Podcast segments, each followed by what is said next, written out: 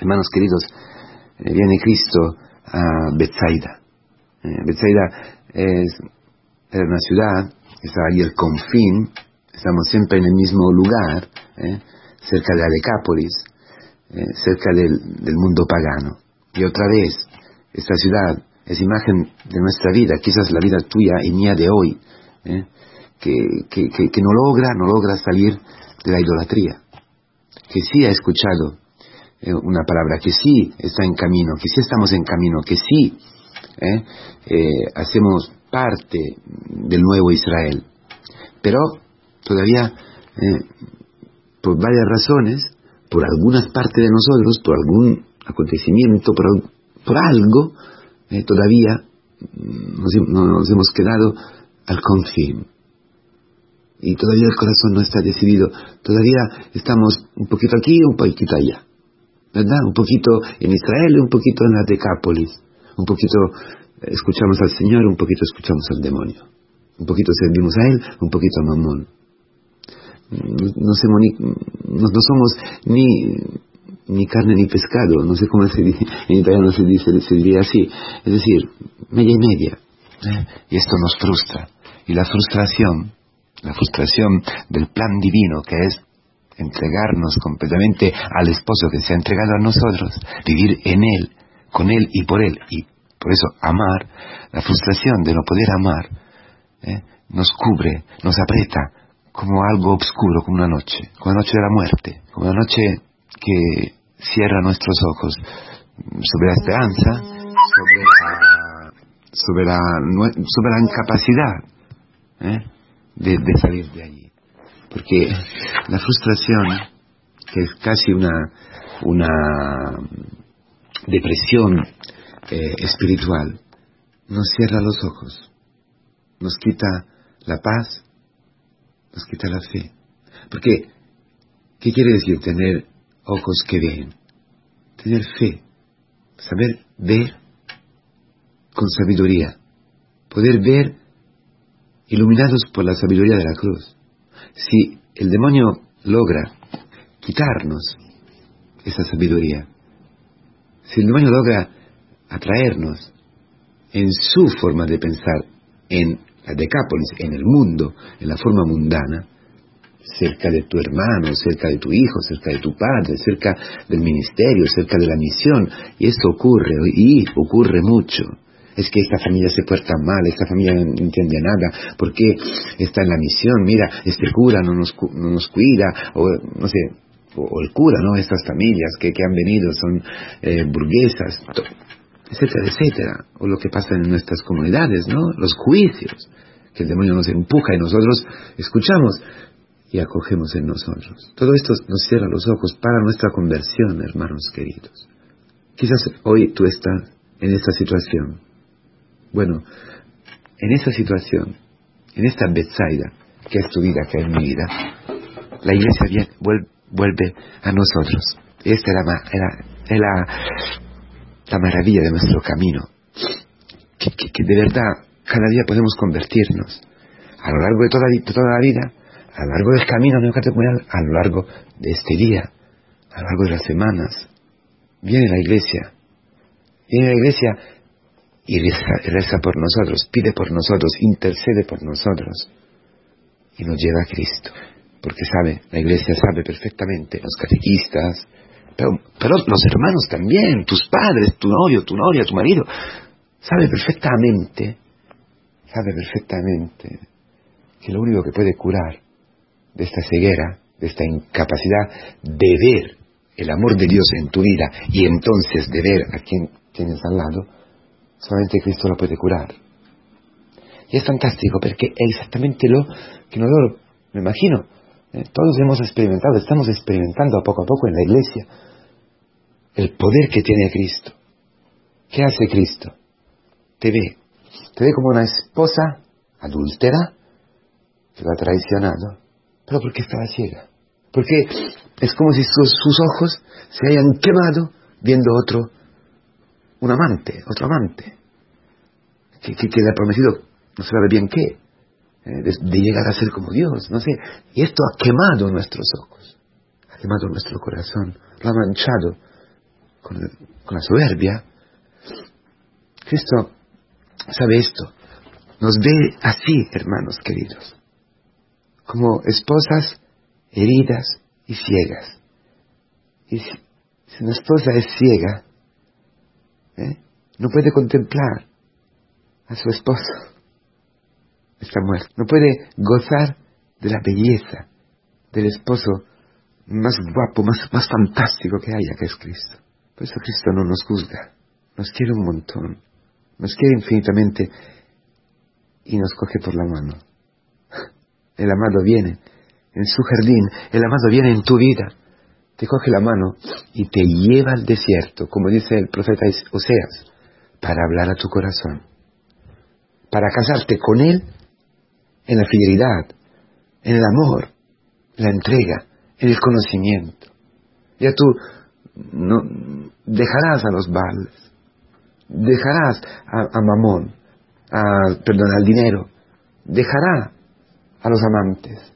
Pero necesitamos todos esta, este tiempo de desierto, que es el primer paso para la curación. Nosotros pensamos quizás que no tiene que pasar por ahí. No, pasa por el desierto nuestra curación, hermanos. Pasa por el desierto.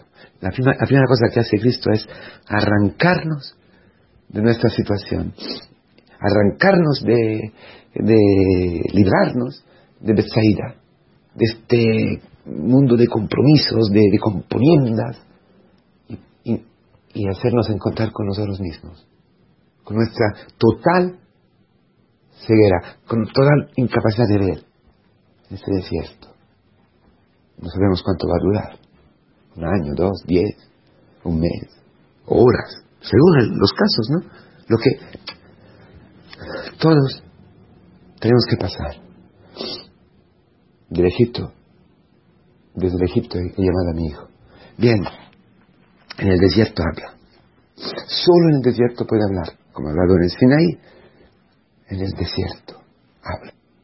Porque esta palabra, esta palabra que está eh, bajo la imagen de, la, saliva, la saliva, eh, desde donde salen las palabras, ¿no? Salen las palabras.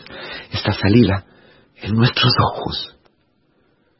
Es decir, su palabra en nuestros ojos. La palabra hecha carne, que besa, que toca, que llega ahí donde tú estás quemado, ahí donde el demonio te ha herido, y lo abre. Su ternura, el anuncio de la iglesia, la predicación de la iglesia que te dice, hoy, ahora, por medio de mí también, te dice, Dios te quiere, así como tú eres hoy, en ese desierto donde no entiendes nada, que, tú, hasta tú piensas que ese desierto no es lógico, no es lo que yo necesito, necesito otra cosa. No importa, Dios te quiere, Dios te quiere, Dios te quiere, te ama infinitamente. Este anuncio que te doy ahora es el único anuncio que puede abrir tus ojos, que puede curar tus ojos quemados, quemados por la imagen terrible de Satanás, por el engaño del demonio, que te cierra los ojos sobre la verdad y que lo cierra en la mentira, porque la mentira es oscuridad total. Esta palabra te abre los ojos y el paso que todos nosotros estamos haciendo, hemos hecho. Pero esto no quiere decir que una vez hecho ya está. No, es el camino cotidiano de conversión. Pasa por abrir los ojos y ver, ver la cruz. Gloriosa. Hombres como árboles. Ver al árbol de la cruz. Donde hemos crucificado todo lo que está a nuestro lado, marido, mujer, hijos, padres, hermanos, lo hemos, crucificado en la madera, pero es, es Cristo.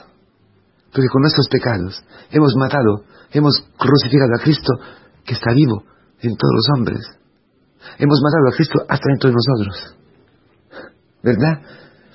Reconocer nuestros pecados, reconocer que somos ciegos por nuestros pecados porque libremente hemos acogido a la palabra del demonio que nos ha cerrado, quemado los ojos. Pero en la cruz Cristo ha vencido, ha destruido nuestros pecados. Entonces, el anuncio de la victoria de Cristo, del amor de Cristo en su misterio pascual, nos abre los ojos sobre la cruz gloriosa. El primer paso fundamental para ver bien, para la fe adulta, para ver claramente, distinguidamente, es la cruz gloriosa. Si tú puedes ver hoy tu cruz gloriosa, la cruz de tu hijo, de tu hija, de tus padres, de tu hermano, los acontecimientos, las personas, tu historia, lo que estás viviendo hoy, donde no, estás entendiendo nada, si puedes ver esta cruz que te limita, esta cruz que, que, te humilla, esta cruz que te ha hecho pecar, y pecando más aún clavado a la cruz, más aún impotente, más aún incapaz, si tú eres esta cruz hoy, porque Cristo te toca, porque Cristo te lo anuncia, te lo estoy diciendo, esta cruz es donde está Cristo. En el desierto te encuentras con Cristo. Hoy, en este desierto, que en el fondo es tu cruz, que, que revela, como cuando uno no ve, ¿eh? esto es un límite de la natura, ¿no? De la naturaleza, herida por el pecado. Es un signo, parece así. Es decir, que tú no eres Dios, que tú no eres omnipotente y, y, que con un pecado ya lo, estorbas ah, todo. Ya lo, lo, destruyes todo. en eso, hoy yo te digo, está Cristo. Mira, antes que tú lo crucificara, Él se ha entregado para ti. Es su amor que está vivo hoy, aquí, frente a ti, delante de ti. Es, tu amor que viene dentro de tu hermano, dentro de tu mujer que no, soportas y que no ves como mujer ya, o como, o como padre, o como hermano, o como cuñado, o lo que sea. Es, dentro de este cáncer, dentro de esta situación, está Cristo vivo, vivo, árbol, el árbol de, de nuestra salvación, el árbol de tu salvación, de mi salvación, donde Cristo ha extendido sus brazos. Ahí, lo que, lo que tú estabas pensando que era horrible, es donde está tu salvación. Déjate abrazar. Lo toca, lo toca otra vez, ¿no? Por la segunda vez, le impone las manos. Déjate abrazar, déjate bendecir, déjate acoger sobre esta cruz. Si harás esto, dice en griego, que verás a través de la, de la realidad. Tendrás una mirada profunda, como un láser que va más allá de la superficie, que pueda, que pueda ver dentro de tu hermano, dentro de tu hermana, dentro de la situación, Cristo vivo. Cuando Cristo te, te coge por la mano y te lleva al desierto para dar a tu corazón, para hacerte su esposa.